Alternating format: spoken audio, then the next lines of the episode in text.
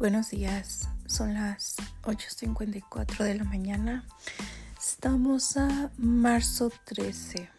Pues bueno, un dato muy perturbador fue el que me encontré ahorita. Eh, una mujer musulmana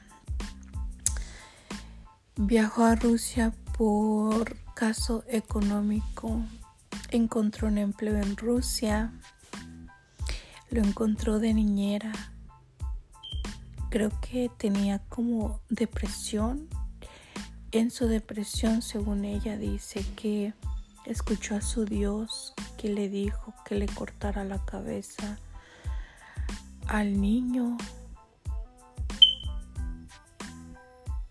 y que saliera a las calles con la cabeza y protestara.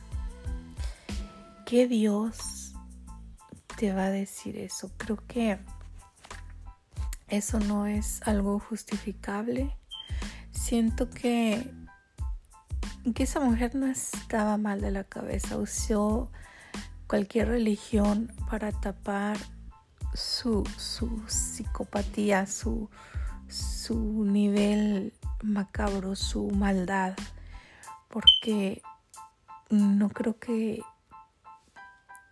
Dios o cualquier religión que sea te va a hacer que cometas algo así tan, tan feo. La verdad, eh, esa mujer no creo que esté mal, creo que es una mujer podrida, una mujer sin corazón, la verdad. ¿Qué les parece a ustedes? ¿Creen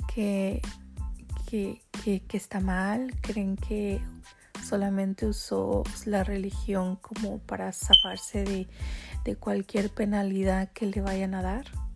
¿Qué opinan ustedes?